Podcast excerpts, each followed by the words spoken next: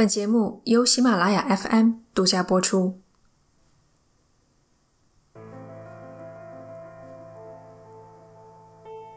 上期节目的末尾，我问大家是否相信地狱的存在，结果我收到了各式各样的回答。让我欣慰的是，没有人提到了今天这期节目要讲的事件。总之，如果你的回答是肯定的，那么下一个问题紧跟着来了：地狱在哪里？根据网上盛传的一则故事，也许在一万四千米的地下。下面的故事，我相信绝大部分的听众都耳熟能详，容我简明扼要的讲一讲吧。上世纪七十年代起，成千上万的科研人员被编入一个代号为“地球望远镜”的秘密计划中。这个计划的目标是要钻出一个直指地心的超深钻探，位置。在北西伯利亚的科拉半岛。然而，1994年，该计划突然停止，所有科学家被调离钻探现场，设备被弃。停止钻进的官方理由是经费不足，而内部人员透露，真正的原因是井内有一些超自然的现象出现。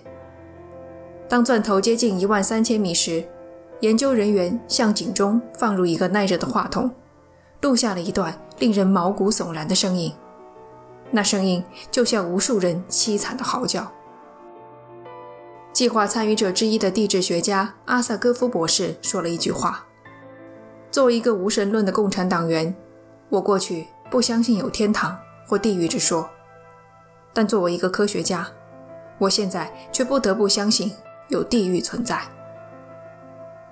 这便是我们今天要讲的故事。这个故事里有好几个关键词：地球望远镜、前苏联、地狱之门等等。你随便搜索一两个，就能看到这则故事的全部。这么奇诡惊悚的故事，我没有放进正规的节目里，因为它是假的。但是等一下，等一下啊，先克制你想要关闭节目的冲动。这期节目绝不是搞搞科普、做一个辟谣这么简单。那样的话就太无聊了，不符合我的风格。真正的好戏马上开始。这里是奇谈第八十二期番外，通向地狱的深井。今天节目的主人公名叫里奇·巴赫勒。一九九零年初，巴赫勒陆陆续续接到了一大批电话。让他看一看当时盛传的一则新闻是真是假，就好像你们经常给我发私信让我查某件事的真假一样。巴赫勒决定看一看这则新闻，发表于三位一体广播网络。听名字你们就知道，这是一个基督教的媒体。以下是《地狱之门》故事最初的版本，你们将会发现它和现在的通行版。有很多不同。新闻里说，远在西伯利亚，一群科学家打了一口深井，深达一万四千四百米。从这口井中传来了人类惨叫的声音，科学家无比惊骇，认为他们将地狱中的邪恶力量释放了出来。钻头刚钻了几千米，忽然开始疯狂旋转。项目负责人阿萨戈夫博士说。只有一种解释：地球其实是空心的。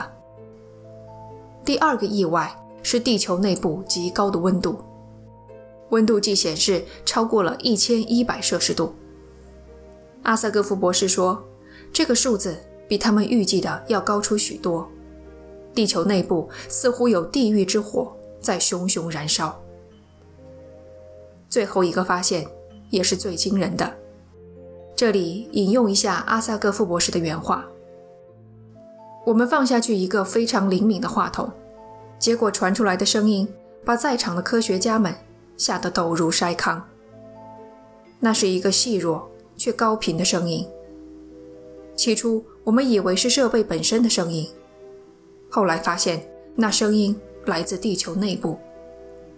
我们简直不敢相信自己的耳朵，我们听到了人类的声音。”痛苦的嚎叫，其中有一个人的声音最突出，背景里还有上千也许上百万受折磨的灵魂在尖叫。出了这事，有近一半的研究人员都吓得退出了计划。我们希望地底的那些东西一直待在下面。巴赫勒看完了这一则新闻，接着翻三位一体广播网之后又更新了该事件更全面的版本。一看可不得了了，这回有更多的细节，还附上了一名证人的来信。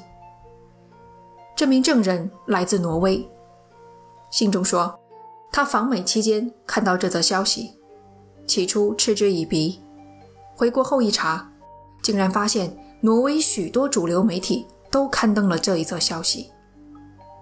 他寄来了其中一家的简报，附带英文翻译，以表示对三位一体广播网的支持，希望他们不要畏惧反对者的声音，要坚持报道真相。简报中提到，苏联政府下令所有参与人员晋升，消息还是不胫而走。不过，真正令苏联政府害怕的，还不是鹿岛的地狱之声。就在录音当晚，从井中窜出一股发光的烟雾，烟雾中飞出一个长着蝙蝠翅膀的怪物。烟雾流转变幻，在空中拼出俄语的几个大字：“我已征服。”怪物随之飞入漆黑的夜空中。容我先笑一笑。嗯，那晚救护车的警笛声就没有停过。后来，一名救护车司机告诉朋友，他们被紧急调往现场，给每个在场的人打了一针镇定剂。巴赫勒看完两则新闻，觉得真有意思，让我来查一查吧。你千万不要以为他是一个职业打假的无神论者，其实呢。他供职于另外一家基督教的媒体，和三位一体广播网还是同行。相同的职业背景让他深知，辟谣这件事，在某些人看来，就是挑战他们的信仰。不过，他仍然决定查下去。通读两篇报道，只有两个信息来源，一个是芬兰的一家报纸，据说这家报纸非常的严谨科学。另一个便是挪威的证人，只要提供了实名就好说。巴赫勒呢，先查了芬兰的报纸，那为了叙述方便，我们就称之为 A 报社吧。一查，A 报社呢是真实存在的，不是三位一体广播网瞎编。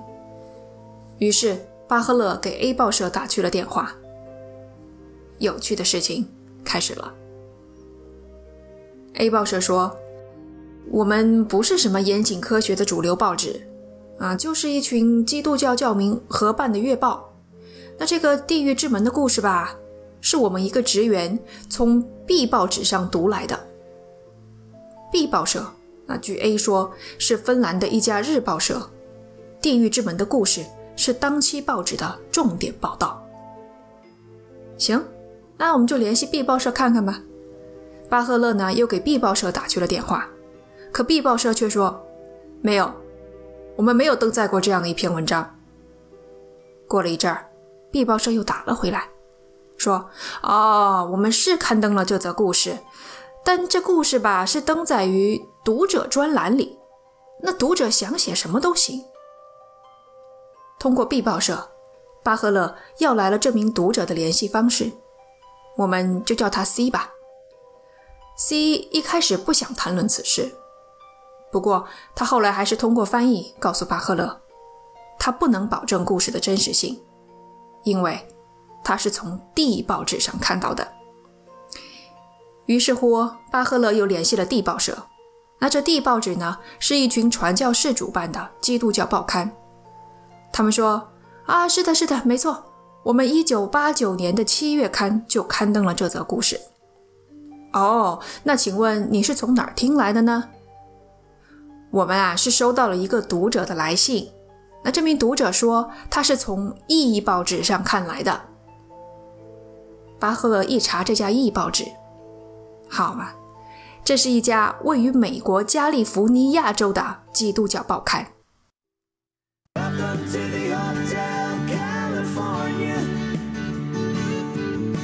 查到现在事情已经呈现出了都市传说的典型特征。我听你说你听他说他听隔壁二大爷说就是缺乏可靠的来源。但是，别慌着下结论，不是还有一个挪威的证人吗？他可是附上了报纸的截图，提供了新的细节呢。三位一体广播网说，这名证人住在奥斯陆。巴赫勒没费什么功夫就找到了他的电话，两个人进行了一场简短而富有成果的对话。内容如下：请问你是不是给美国的三位一体广播网寄了一封信，提供了地狱之门事件的材料？巴赫勒问。没错，对方很爽快地承认了。那你有没有相关的信息来源能验证此事的真假呢？巴赫勒接着问。我有呀，对方回答。巴赫勒顿时紧张起来。他问：“你能告诉我吗？”“可以啊，没有一个字是真的，全是我编的。”“是的，你没听错。”证人直接承认他造了假。事情是这样的：几个星期前，他去美国，听说了这则故事。哈哈哈！美国人太搞笑了，居然查都不查一下，就当个真事儿播了。回到挪威，他编了一整套耸人听闻的情节，随便捡了一张当地小报，胡乱翻译一通，写封信寄给了三位一体广播网。证人特意附上了自己的联系方式。只要广播网打电话来询问，他就承认造假。结果不出所料，对方又是查都不查，便直接刊登了出来。查到这个份上，事情的真假已经很明显了。这个考虑到大家都是基督教的媒体啊，都是同行，这个巴赫勒与同事们商议后决定发表文章。把他们的底裤都揭掉。前面我们说啊，辟谣在某些人看来就等于挑战他们的信仰，总有人会站出来捍卫自己的信仰。一个月后，巴赫勒收到了一封信，写信的是亚利桑那州的一名牧师。他在信中声称自己有证据证明地狱之门的事情是真的。牧师的教会里。有一个麻省理工学院的物理学博士，在一次私下的谈话中，博士承认他曾经去苏联执行过秘密任务，可以作证苏联人的确打通了地狱之门。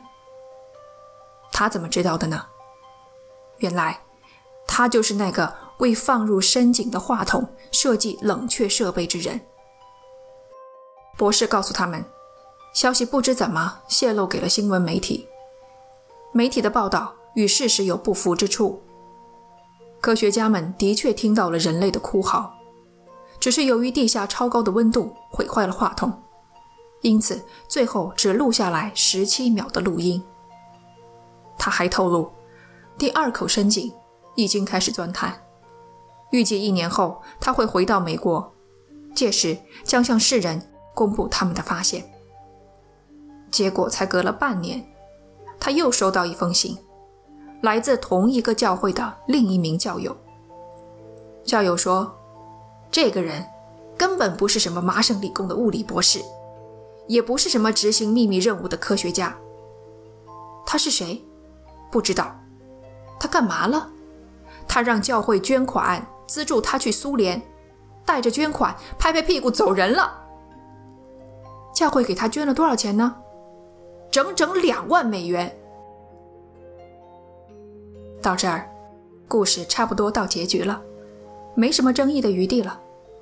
不不不不不不，等一等，最精彩的转折还没发生呢。整整十二年后，反转出现了。美国有一档长盛不衰的广播节目——咫尺天涯广播，主要讲各类超自然现象和阴谋论。二零零二年，节目组收到了一名听众的电子邮件。时代变迁，网络普及，联系方式也发生了巨变啊！且看这封电邮说了些什么。我最近才开始听你们的节目，真不敢相信你们讲了地狱之声的事情。我叔叔曾给我讲过这个故事，我一度将之当作基督教报纸添油加醋的故事。钻探深井，地狱传出的嚎叫，这些都是真的。我叔叔爱好收集超自然和灵异录像，他让我听了一段录音，便是当时录下的地狱之声。这段录音是他在 BBC 工作的一个朋友给他的。决定性的证据出现了，现在是时候放出这段一锤定音的十七秒录音了。我截取几秒的片段放给大家。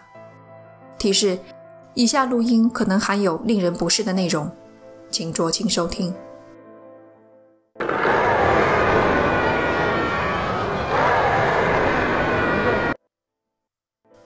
是很恐怖，我知道。试想，在已知故事前因后果的情况下，惊吓程度只会翻倍。从此，这段十七秒的录音。便伴随着故事传播开来。即使故事本身已经证伪，但配合录音还是很具有杀伤性。你也许很想知道这段录音究竟是真是假，可惜我们很难证实。有人发现录音和恐怖电影《雪男爵》的原声配乐很相似，也有人分析录音后发现其中有循环播放的片段。其实吧。像尖叫、嚎叫的音效那么多，随便找几个合成，很难查证其源头。刚才放的那一段，其实就是我用几条恐怖音效合成的。我把你们都忽悠了。是的，我就是这样一个狡诈而诚实的人。感谢你收听这一期的节目，这里是奇谈，我们下期见。